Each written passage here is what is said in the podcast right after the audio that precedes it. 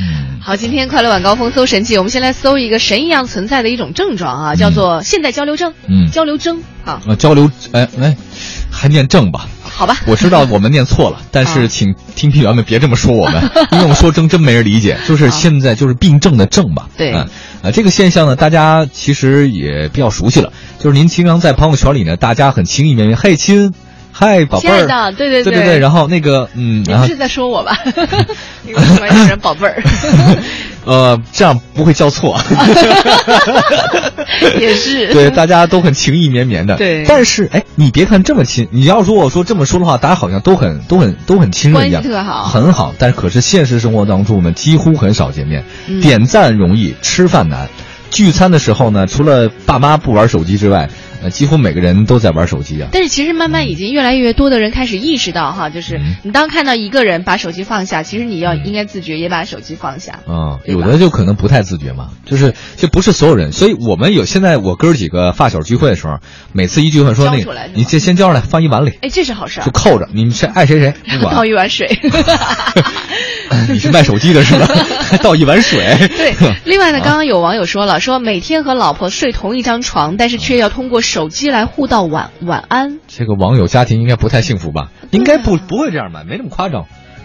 我觉得就像刚刚节目一开始时候说到的，如果是偶尔喊喊一嗓子不是完了吗？哎，睡觉吧。偶尔你发一个情意绵绵的话，我觉得是一种情趣了。但是如果你说每天你都是跟老婆说话，只有通过那几个字或者那个语音，哦那，也有可能是他自己不太会说话，就是可能是有口无言，哦，就是他说不出来嘛，就是真的他可能是哑巴。亲爱的什么的说不出来。不是这个倒不一定，就是他可能就真的不会说话。啊啊！你说啊明白明白，你懂我的意思了吗？明白那这个那那是另外一回事儿。呃，针对现在这种预言率的现象，有些这个专家神专家们就说了，这个神奇的现象是这样的：网上的我才是我想让我看到的我，啊、才是我让别人对让别人看到的我，就是大家不自觉的在网上塑造了一个特别好的形象，比如说那个酒店豪华，然后啊骑马奔驰，然后健身运动。哎，你知道我一我一朋友特逗，他去英国了以后嘛，他去旅游嘛，在英国找他一个找我们的一个共同的一个朋友，啊，结果呢特别神奇的是，他说哎。呃，咱们要不要去海德公园跑个步？晨跑，不是咱们温总理不是在那边晨跑过吗？他说咱们也来一会儿，行吗？没行头怎么办？没关系，去旁边商店买了一堆那个特漂亮的运动装嘛。嗯那是两个女孩子啊。嗯早上起来说跑步吧，好跑。前十分钟刚跑进去，啪啪啪啪啪拼命拍照片，嗯然后说咱们回去吧。真的，就为了这个照片花那么多钱买行头。对，这真的是真是这样，就是他们存在的意义是说，我要告诉别人我活得很好。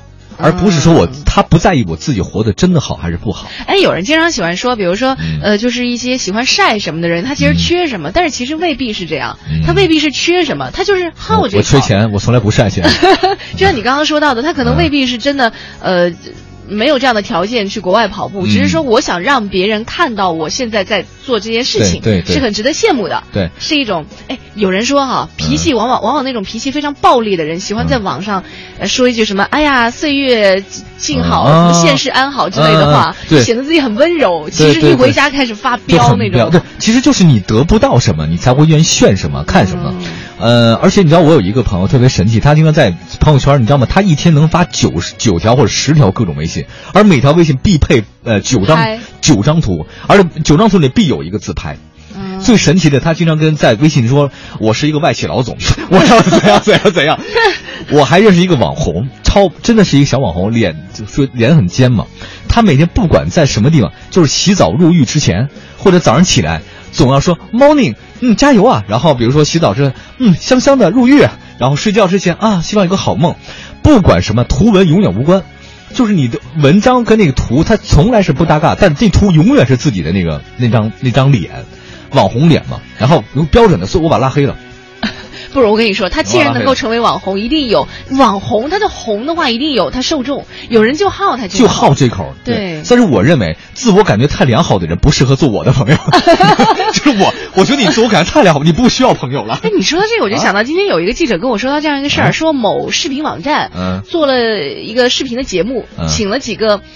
外表非常非常漂亮的美少年啊美少年但是可能连普通话都说不好，嗯就是十几二十岁、二十郎当岁的那样小孩儿、嗯做主持人啊，啊。于是我们就说，是乍一听是台北仔细一听呢，发现东北 咱们主持人不都这样吗？对，所以我们就想，是不是你刚刚提到这个，我就突然想，我们是不是有一天可以搜神器搜来这些嘉宾，嗯就取名叫“是不是人人都可以做网红哎，那咱请一个网红来好吧？”，请一堆。叫那那我先把他从黑名单里拉出来。你黑名单里都是躺着网红吗？基本上有几个模特什么的，我全都拉黑了，哦因为他们这个挺有意思的。对对，就我们，呃，如果电波前您觉得您自己是网红的话，还有还有自己说自己其实我们是很想跟您交流，我们也想成为网红，但是我们成为不了。所以讨教一下。对对，我们想知道这个秘有没有秘诀什么的。嗯哎吧，就这么定了就这么定了。啊，再来说下年终奖的事儿，可能很多人又会心碎一地了哈。但是来看看这个事儿，你的心碎嗯掉下的那那那些碎心又可以捡起来。我的心碎着，吐出来就是饺子馅儿。还有个 有网友爆料说，这个来自重庆的消息，说今年的年终奖，他们老板发的是罐头装的重庆小面，啊因，为他们老板爱吃重庆小面哦，他觉得好吃的东西，他要分享给他的员这工个。老板太不实在对，了。同事们都非常的伤心啊。后来经过求证，当然是这个虚惊一场吧，因为这个小面是在发放年终奖金之后的一种赠品，嗯希望他能够在抚慰钱包的同时，也抚慰大家的胃了。嗯然而，这个消息是虽然是虚惊一场，但是很多人都开始讨论了，说，嗯哎呀，你知道我们的年终奖是什么吗？比如说有人说是晒是吧？两种两捆芹菜，嗯，还有说、啊这老板是卖菜的是吗？不知道，还有说是三香辣条的，哦，这个还可以嗯，还有一个特别对你的胃口。啊？什么壁咚员工，女员工啊？这个好。反应太大了。这是武汉的一家公司，说是情人节加年终奖的这样一个福利，嗯会请一位长腿欧巴将女员工逼到墙角，然后深情对望，并且送上年终奖壁咚没了。哦不是女员工谁要啊这个东西？呃，他是他他让我当长腿欧巴是这意思吗？还是让还是让人给我壁咚一下？就自己意会吧。我我一我基本上我不是特别主动的一个人，就是咱们频道的老大是不是总监能不能考虑一下我的个人感受啊？是吧？啊，但是我觉得这个年终奖，问题是咱们频率里好像也没有人，我可以可以让我壁咚一下的吧？我跟你说，如果就是让你壁咚什么的，啊然后和十万块钱年终奖之间，你选哪个？只能选一个，啊，你确你确定是十万年终奖是吗？五万吧。我看你十万好像没有什么纠结，没有纠结嘛，五万那肯定是五万了，啊，一万、一万吧。五千，哦，你干嘛？哎哎，有你这样发年终奖的吗？你这个，就我我来您看看你都是往上发，你这我的底线，你老触及我底线，我来看看你的底线到底是怎样。啊我就没有底线，我跟你说我都想要。嗯嗯，你看这个年这些年终奖的确是让很多人都这个还算好的。我跟你讲一个年终奖最可怕的是什么？就是有的公司年终奖是你获得这个大奖，恭喜你，你可以咱们跟公司的董事长或总经理共进一个晚餐，唉，你这个是最可怕的不。去好不好？对啊，我不想要这个奖 他他是觉得说我可以让你跟我有一个近距离接触的机会，你的人生在公司的前途呢就不可限量。他觉得这个员工都很喜欢，其实真的不一定这样子。对啊，因为见面近两个人近距离嗯，他绝对是走两极的。对。好的一极一定是哎，我对你印象很好，但是也有可能发生嗯，我本来对你这个员工没有什么印象，但是吃了饭之后印象更差。对，这个也有可能，所以这个双刃剑嘛。说这种要跟自己吃饭的这种董事长或者总经理，这种年终奖真的是，我觉得是这样，你可以说不发，嗯，你就说我不好意思，今年同同志们，这个不好意思，我们这个大形势不太好啊，我们公司呢也挺紧张的，我们今年年终奖大家吃个饭就完事儿了，嗯。没有年终奖行不行？如果可以的话就这样，你不不要对不，你呃 不行也得行你不行也行嘛，对对，但你得讲清楚，对就是你不要骗他，对比方说我们今年终奖给大家俩苹果，我给你俩罐头，你这个就不太实在。我觉得你你可以没有，但你不要不要以这个名义来骗骗员工，这个是不对的。对，就是实话实说，就像刚刚说到的，很多时候年终奖是一个企业表现它企业文化的一个、嗯一个一个很好的时候。如果你想要发创意年终奖的话，也要像你刚刚说到的一样，嗯你跟员工交代清楚。对，说清楚嘛。对对，是共度难关吧，也还是说我们同呼吸共命运嘛。嗯我觉得这个其实年终奖的目的大家想清楚，年所谓年终奖的目的就是团结大家，犒劳大家，鼓舞士气鼓舞士气。你这样的话呢，起不到这个作用，还不如不发。那呃，鼓舞士气还有很多种方法，比如说给你奖状，对比如说给你的家属写封信，比如说给你一个年度优秀员工的称号，或者说请你的爸妈或者家里人一起来吃顿年终的尾牙，这都是很好的方法嘛。真的有省钱好多办法，我也管过人嘛，我我管过好几十人呢。你都是用这种办法省钱的是吗？所以被轰下来了，没管成功啊！我就坐这晚高峰来了。你觉得我是为什么愿意跟你坐在一起的吗？黄欢，好，我知道了。只好自己去写书去了。我们休息一下，十九点十五分。然后大家呢，可以有什么想对我们说的，可以关注我们俩的微博 DJ 黄欢，还有我是董斌，嗯。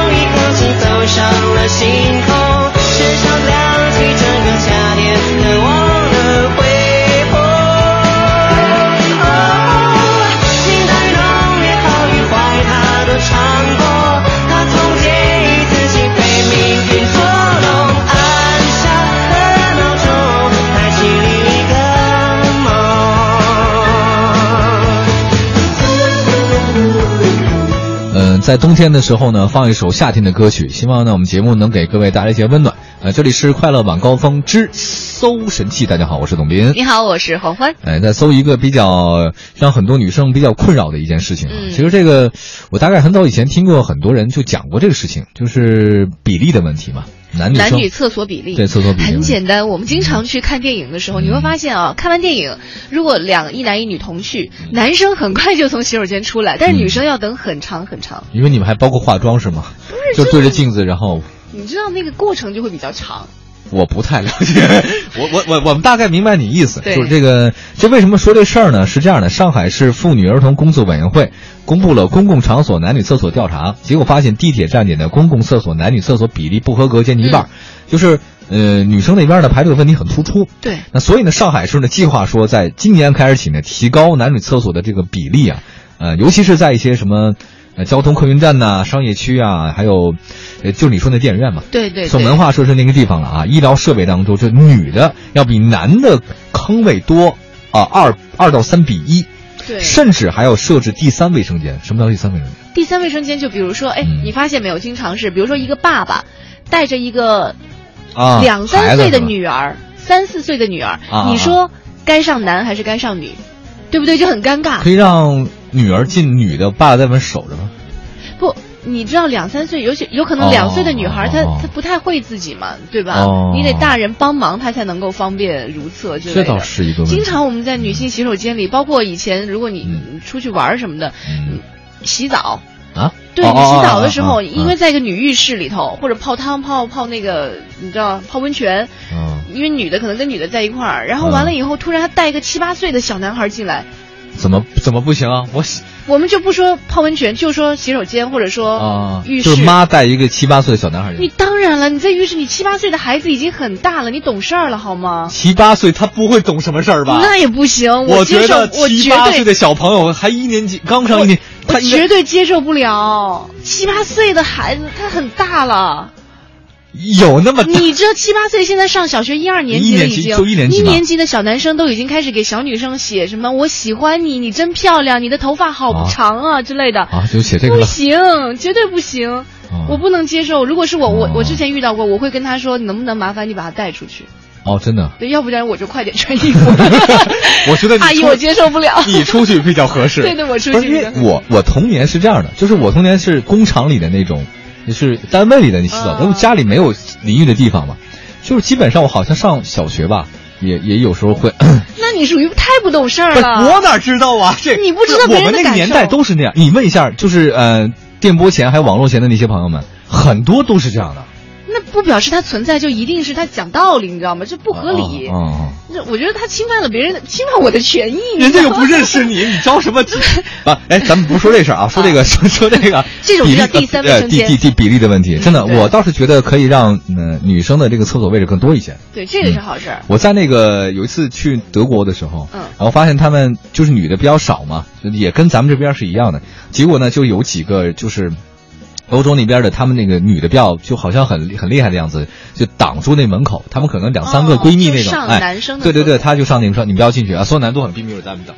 然后出来之后，然后再进去也有。欧洲有这样的东西，我见过一次。国内也有啊？国内有吗？有，都有。我我没见过，就是你没遇到这样的人而已。我这。我真没有，因为我们都干过这样的事儿。那你还嫌弃这七八岁的小朋友？因为那没有人。哦，好，没有人。就别再说说了。行，这事到到到到了。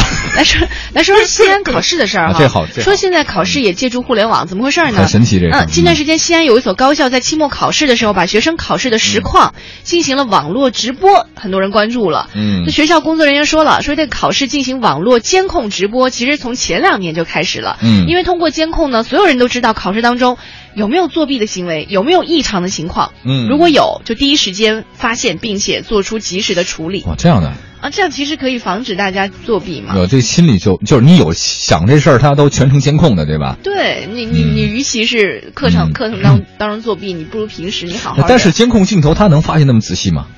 无死角吧，应该，比如说放三个、两个。哦，那这，啊天哪！二十四个。我的妈呀！然后老师说这样的话呢，大家在功课放在平时，呃，加强学生的诚信教育，对，呃，让更多的家长和社会人士通过网络了解自己孩子呢在学校情况，这个倒有可能了。嗯，同时呢，也是积极探索呢互联网加考试的这种模式的一个举措。嗯嗯，其实现在是用各种严厉的手段去督促你，但是你不觉得啊？你看没看那个很多电影？嗯，我忽然想到一个脑洞大开的事儿，就是小呃中学生考试传纸条。嗯。是一种文化现象，为什么是文化？就是你就是在那种强权的范围之内，老师很强权，你不能说话，你你在睡觉，然后他对你这个时候，同学们他会自然而然的滋生出一种青春期的反抗心理。哦，我明明会，我还传纸条？不是不是，就给女生传纸条吧。也他其实给女生传纸条，给男生传纸条，或者说考试的时候，哎，酒超好看。他已经成为一种一种现象级的东西，就像美国禁酒令的时候，禁酒令嘛，还有很多人去这个去走私酒是一样的，就是你你我不知道那种感觉你懂不懂？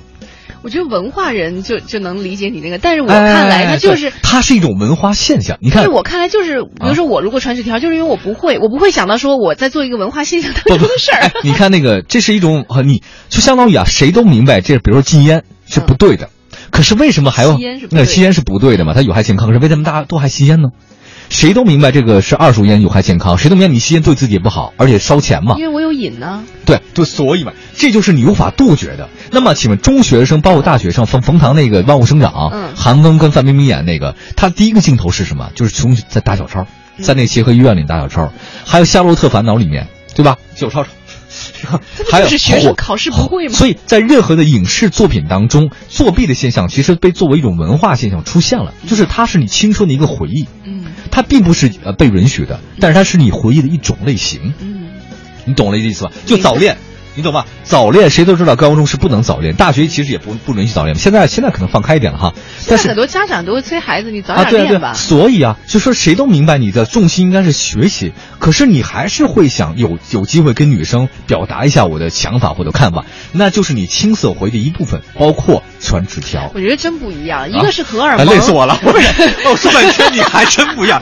还有你们工科女生，哎，累死我了。你听我说，你要是一个文科女生，早就被我拿下了。不是，你知道吗？一个是荷尔蒙，那是你生理的反应；一个是你就是不会做，你没有好好复习呀，这是两种情况。行，我老师，我复习功课去。您别说，我知道了。知道了吧？知道了。就是你错了，知道吗？好同学就是不一样。哎，你就是学，你就是学霸吧？你就学霸，因为你没有说服我。不是我这个，我觉得那是我青春回忆的一部分。好，既然我承认，我承认，真的，因为你是好孩子，你觉得你作弊都是一种回忆。不是，不是作弊，不会考试的孩子来说，纸条，痛苦。纸条是我青春回忆的一部分，就跟我早恋是不成功一样，它是你你你青涩的回忆一部分。好，我同意了，要不然没完没了。不，你不同意也该进广告了。然后我们那个呃，今天的搜神记啊，说了几个比较神奇的事情。稍后马上看明天了，因为明天总会有非常非常多的期待。我们待会儿告诉大家明天有哪些你注意的地方。快乐晚高峰，一会儿回来。